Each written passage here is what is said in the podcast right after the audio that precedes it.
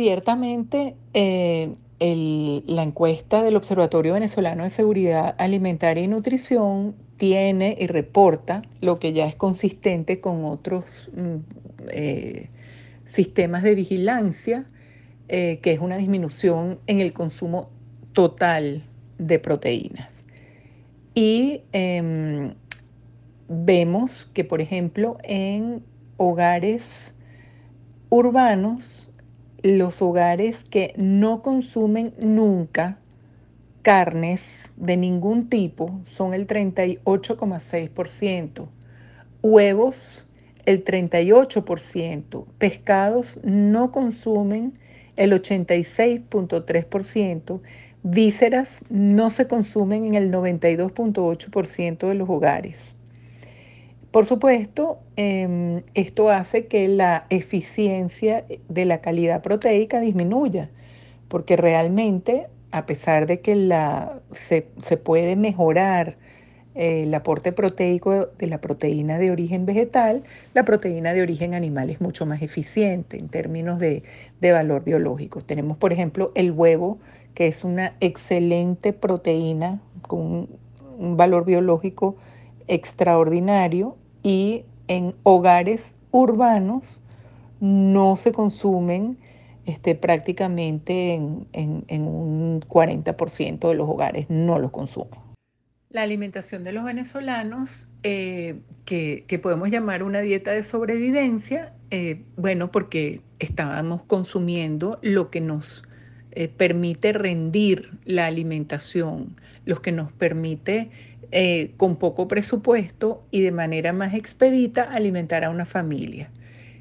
¿Qué, cuáles, o cuáles alimentos son estos? Bueno, las pastas, harinas de maíz, eh, arroz, cualquier tipo de grasa, eh, las leguminosas, no porque sean malas y ninguno de estos alimentos es malo, porque la gente dice, bueno, es que comer arroz es malo. No, lo que es malo es comer solamente arroz.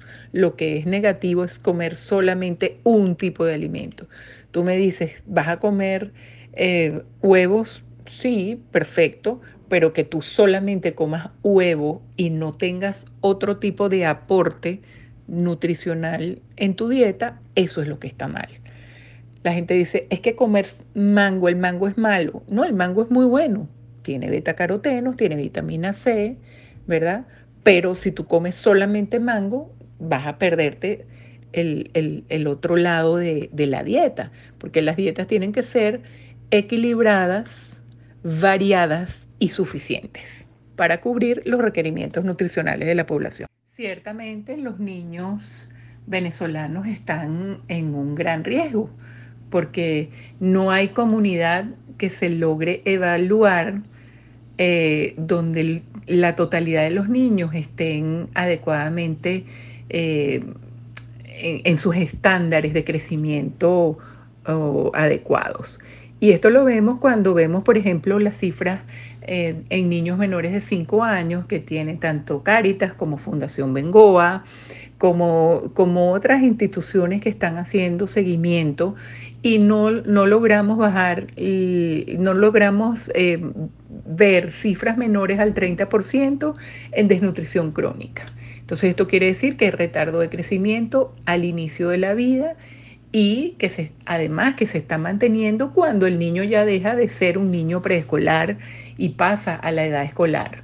Nosotros estamos viendo eh, retardo de crecimiento en edad escolar de manera importante y no solamente los, mil, los primeros mil días de vida son importantes, esos, esos casi este, tres años de vida iniciales desde el embarazo hasta el final del de segundo año de vida, sino lo que viene a continuación después de los eh, cinco primeros años de vida, que son los segundos siete mil días de vida, que es la edad escolar.